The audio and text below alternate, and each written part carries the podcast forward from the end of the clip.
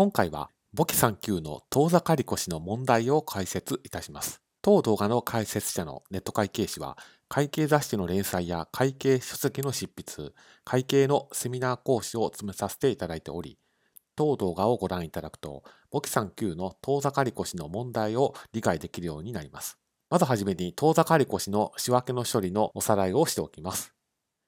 方法は2つあって、まず一勘定制というものがあります。一勘定制というのは、当座預金の残高がマイナスの場合であっても、当座勘定だけを使うといった仕分けの仕方になります。一方の二勘定制の場合、残高がプラスの時は当座預金勘定を使って、残高がマイナスの間は当座借越勘定を使うということになります。ですから違いは何かというと、残高が0の前後で勘定科目を使い分けるということになります。これが二勘定制になります。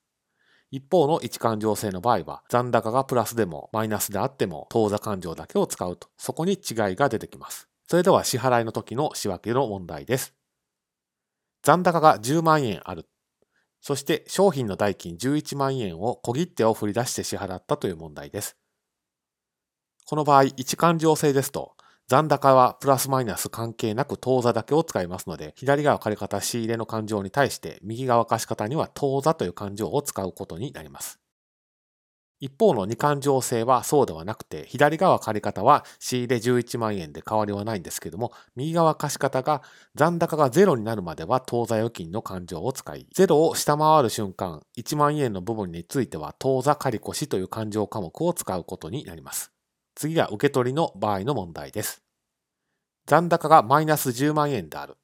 商品売買の手付金11万円を A 社振り出しの小切手で受け取り、直ちに当座預金に預け入れたという問題です。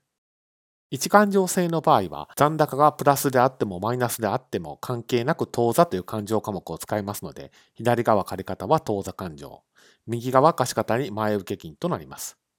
一方の二勘定制は右側貸方は前受金11万円で変わらないんですけども、左側借方がマイナスの間10万円の部分については当座借越という勘定を使い、プラスになった1万円については当座預金の勘定を使うことになります。ですので、当動画で押さえておいていただきたいのは、当座預金には当座借越っていう制度があって、残高がマイナスになっても一定額までは OK という制度ですと。